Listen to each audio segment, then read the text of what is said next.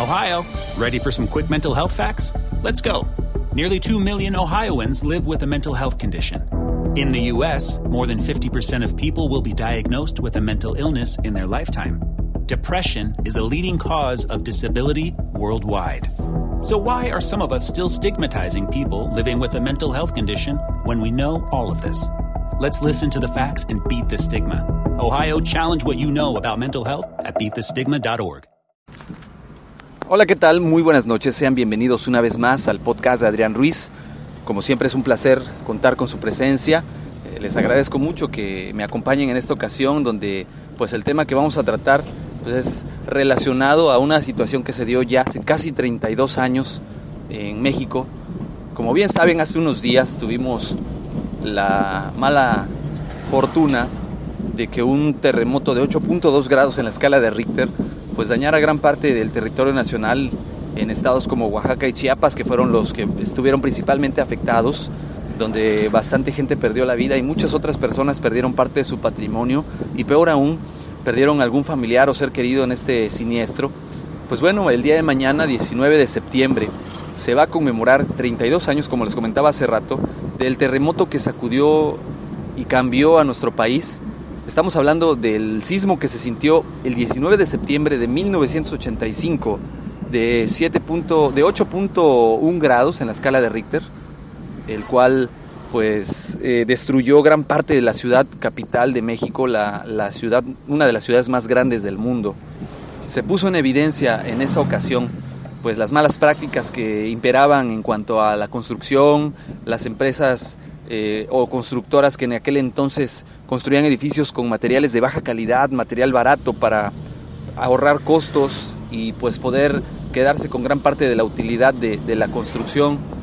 Y pues desafortunadamente esto trajo como consecuencia que miles de personas perdieran la vida, que muchos edificios en la ciudad eh, se derribaran, eh, mucha gente quedó atrapada, mucha gente no pudo ser rescatada, quedó atrapada en los escombros de estos edificios. Eh, murió mucha gente inocente entre niños, jóvenes, adultos, ancianos.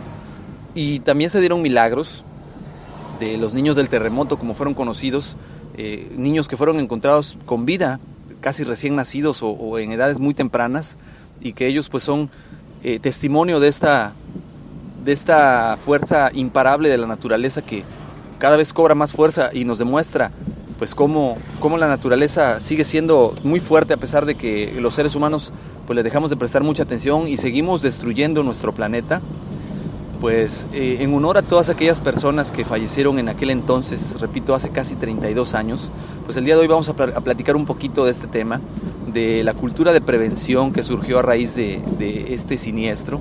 Es decir, antes la cultura de la prevención en México pues era, si no nula, era mínima, no había una cultura de prevención al desastre, no había una cultura de protección civil, eh, una cultura donde se revisaran las condiciones de los edificios, donde se constatara que hubiera condiciones seguras de trabajo, donde se constataba que eran eh, seguros los inmuebles donde habitaba la gente, donde había la cultura de, trabajar en, en equipo, pero sobre todo de la prevención de simulacros, lo cual se estableció a partir de esa fatídica fecha en la cual pues desafortunadamente, repito, tuvo que pasar esta tragedia para que hiciéramos conciencia de lo que necesitábamos hacer.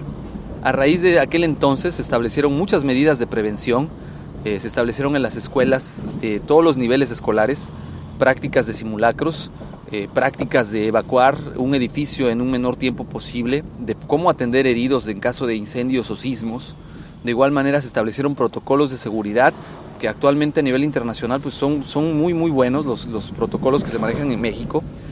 Se establecieron también grupos de rescate como los famosos topos, los cuales pues han apoyado en diferentes lugares del mundo y aquí mismo en México eh, para buscar entre los escombros a gente que desafortunadamente pues se quede atrapada, ya sea vivos o pues que hayan perecido a raíz de todo esto. Este heroico equipo de gente mexicana pues ha logrado destacar a nivel internacional debido al trabajo que realizan para rescatar agentes en los escombros, de la especialización que han desarrollado y es admirable y, de reconocer la labor que hacen estas personas. También se establecieron normas oficiales para la construcción de edificios en cuanto a materiales, estructuras, eh, reglamentación para eh, poder pues, soportar un, sismo de alta intensidad.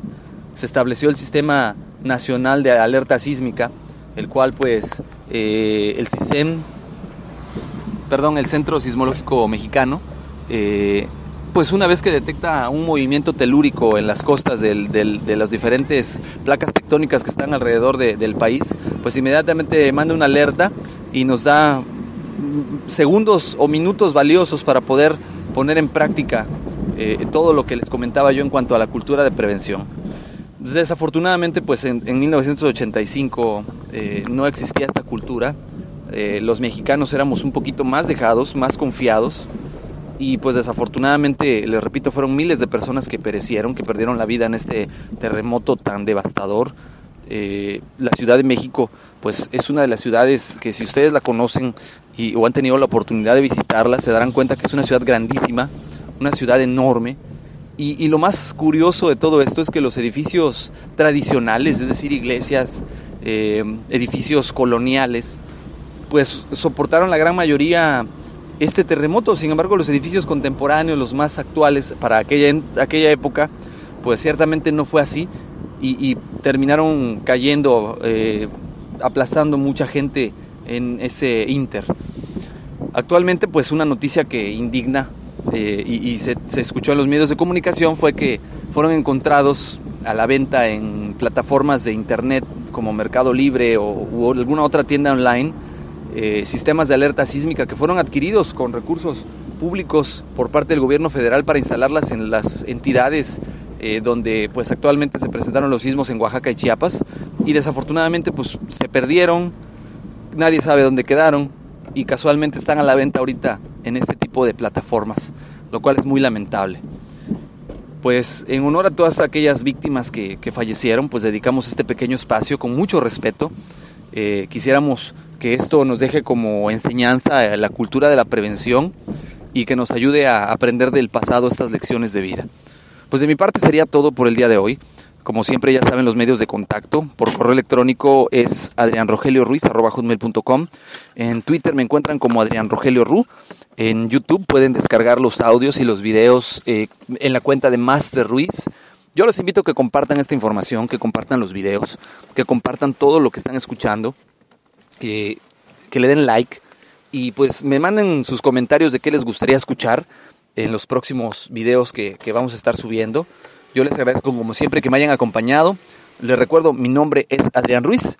Para mí es un placer subir contenido para todos ustedes. Me despido. Que tengan excelente noche. Hasta luego. Ohio, ready for some quick mental health facts? Let's go. Nearly 2 million Ohioans live with a mental health condition. In the US, more than 50% of people will be diagnosed with a mental illness in their lifetime. Depression is a leading cause of disability worldwide. So, why are some of us still stigmatizing people living with a mental health condition when we know all of this? Let's listen to the facts and beat the stigma. Ohio, challenge what you know about mental health at beatthestigma.org.